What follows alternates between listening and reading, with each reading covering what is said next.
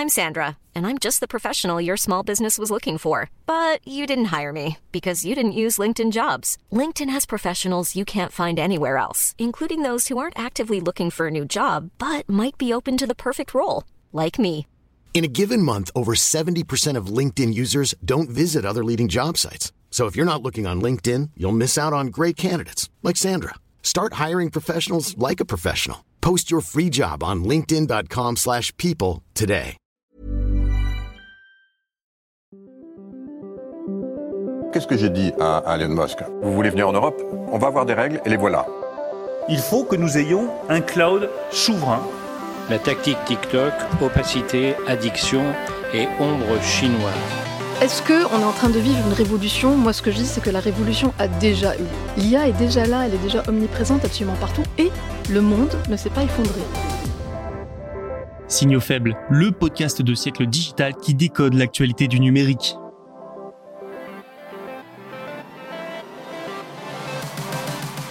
Bonjour à toutes et à tous, en ce mercredi 8 novembre 2023, j'espère que vous allez bien, voici les actualités du jour. Le numérique est toujours imprégné de culture sexiste et les femmes prises dans un cercle vicieux selon le rapport du Haut Conseil à l'égalité. Les géants du numérique bientôt face à une réglementation plus dure sur leur portefeuille numérique. Troisième actualité, en pleine sanction américaine, Baidu décide de commander des puces à Huawei. Et enfin, Amazon aurait monté une équipe pour créer une IA nommée Olympus. Vous connaissez maintenant le programme de cet épisode, place à la première actualité alors, bonne écoute. Le Haut Conseil à l'égalité, ou HCE, instance indépendante, a rendu le 7 novembre un rapport sur le sexisme dans le numérique à la ministre attitrée Bérangère Couillard. Ce rapport, ou enquête, est intitulé La femme invisible dans le numérique, le cercle vicieux du sexisme. Ça donne le ton. Pour ces travaux, les auteurs ont analysé les métiers du numérique comme ses contenus. Les 100 contenus les plus vus sur TikTok, YouTube et Instagram ont ainsi été étudiés. Des experts ont également été entendus, une quarantaine venant de tout secteur, de l'éducation aux réseaux sociaux en passant par les entreprises, etc. Et le constat est bien triste, selon la présidente de la HCE, Sylvie Pierre Brossolette, qui évoque un secteur entièrement imprégné de sexisme. L'instance explique dans son rapport, je cite à nouveau, les femmes sont invisibilisées, stéréotypées ou victimes de sexisme tant sur les réseaux sociaux que dans les parcours scolaires et professionnels. Pour être plus précis, la HCE explique que sur Instagram, 68% des contenus sont vecteurs de stéréotypes de genre et 22% diffusent des propos à caractère sexiste. Quid de YouTube? Cette plateforme serait le théâtre du monopole masculin et le vecteur de valeurs virilistes. Seulement 8% des vidéos y seraient réalisées par des femmes 83% des personnages principaux masculins et 24% des contenus contiennent des éléments de violence selon l'enquête. Et sur TikTok alors Guère mieux, 61% des vidéos présentent des comportements stéréotypés masculins. 42,5% des vidéos d'humour et de divertissement contiendraient des représentations dégradantes des femmes. Ces chiffres permettent notamment d'interroger le rôle des réseaux sociaux et des plateformes dans ce sexisme chronique. Si vous espériez que le bilan s'améliore dans le monde professionnel, raté le secteur est largement dominé par les hommes. En 2020, 29% des effectifs du numérique dans le pays étaient des femmes. L'instance pointe également le fait que ces inégalités débutent dès l'école. La spécialisation genrée des filières écarterait les filles des formations scientifiques ou technologiques un constat affligeant qui soulève nombre d'inquiétudes. Pour la présidente du HCE, ouvrez les guillemets, les plateformes étant dirigées par des hommes pour des hommes, la situation va perdurer. Le numérique est aussi et surtout un moteur accélérant et amplifiant les biais sexistes de notre société. Fin de citation. Pour contrer ces phénomènes et améliorer la situation, la HCE recommande plusieurs choses, comme la création d'une auto-évaluation annuelle des plateformes au travers d'un rapport public annuel supervisé par l'ARCOM, Notons également la proposition de la création d'un système de bonification sur Parcoursup pour les jeunes filles choisissant une filière numérique. L'idée de quotas de filles dans les lycées et dans l'enseignement supérieur pour les filières technologiques est aussi soulevée. Il existe de nombreux risques à ne pas avoir plus de femmes dans le numérique. Par exemple, en ce moment nous sommes dans une course mondiale à l'intelligence artificielle, et les IA sont formées sur des millions voire des milliards de données. Sauf que moins il y a de femmes dans ce secteur, plus il y a de chances pour avoir des IA sexistes. Enfin, Sylvie Pierre Brossolette affirme que la France est très en retard. De nombreux pays, dont la Chine et l'Inde, ont plus de femmes dans le secteur numérique. La réglementation pourrait se durcir aux États-Unis pour les digital wallets, les portefeuilles numériques des géants de la tech. Meta, Apple, Alphabet et consorts, nombre de grandes sociétés du numérique proposent en 2023 des portefeuilles numériques et des applications de paiement. Des services qui seraient bientôt sous la surveillance du Bureau américain de protection financière des consommateurs, le CFPB. Pourquoi? À cause d'une nouvelle règle devant permettre de traiter ces entreprises non bancaires comme les banques traditionnelles.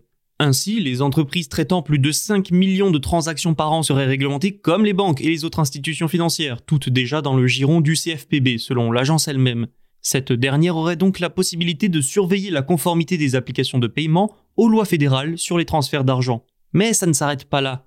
Les comportements déloyaux ou abusifs font également partie du périmètre d'enquête du CFPB. Cette agence peut déjà intervenir si des établissements non bancaires agissent illégalement, mais elle ne peut pas superviser régulièrement leurs opérations. Chose qui changerait donc avec la nouvelle règle. Apple Pay, Venmo, le nombre d'applications de paiement et de transferts d'argent explose depuis quelques années. Ça accompagne l'usage croissant de leurs smartphones par les consommateurs pour tout ce qui touche aux opérations bancaires, mais le CFPB estime que ces sociétés comme Apple et Google sont moins fiables que les banques traditionnelles. Apple Pay et Google Pay sont donc particulièrement visés. L'autorité estime également que 17 entreprises représentant à elles seules 88% du total des paiements numériques annuels seraient couvertes par cette nouvelle règle. Il semble donc que l'on se dirige vers un resserrement de la réglementation pour ces sociétés et leurs services financiers aux États-Unis, Resserrement débuté en réalité dès 2021 par l'organisme, certaines de leurs pratiques, comme celle d'Apple obligeant les utilisateurs d'iPhone à passer par Apple Pay, pourraient être attaquées si cette règle venait à être adoptée. Baidu, géant chinois du numérique, est, comme tous ses compatriotes, impacté par les sanctions américaines sur l'exportation de puces vers la Chine. Et nous en avons parlé récemment, ces restrictions vont être élargies le 16 novembre. Les entreprises chinoises ne pourront ainsi plus se fournir en puces de Nvidia. Cette entreprise américaine avait trouvé la parade en adaptant ses meilleures puces pour pouvoir tout juste passer malgré les sanctions. Mais même celles-ci ne pourront plus être exportées à destination de l'Empire du Milieu. Baidu achetait notamment à Nvidia ses célèbres cartes graphiques pour intelligence artificielle. La société a donc anticipé et selon Reuters, elle a décidé de remplacer Nvidia par Huawei. 1600 puces lui auraient déjà été commandées. Baidu est très actif dans l'intelligence artificielle. L'un de ses enjeux, comme pour ses concurrents finalement, c'est d'augmenter sa puissance de calcul. Sans ça, impossible de faire fonctionner des modèles d'intelligence artificielle plus puissants. Trouver des puces pour IA performantes, c'est donc vital. Pour le moment, Baidu et les entreprises chinoises peuvent toujours passer par les clouds américains, alimentés par les cartes graphiques de Nvidia bien souvent et permettant l'utilisation et l'entraînement d'IA. Ils ne sont en effet pas encore concernés par les sanctions américaines. Mais la solution la plus durable et la plus stable, ça reste malgré tout de se fournir en puces de façon souveraine, c'est-à-dire auprès de partenaires chinois. C'est d'ailleurs l'objectif de Pékin. Huawei aurait développé une nouvelle puce pour IA cet été après en avoir lancé une première en 2019. Elle porte le nom de Ascend 910B, mais une question se pose, ces puces chinoises sont-elles aussi performantes que celles de Nvidia? Après tout, la Chine, à cause des sanctions américaines, n'a pas progressé autant qu'elle le souhaitait là-dessus.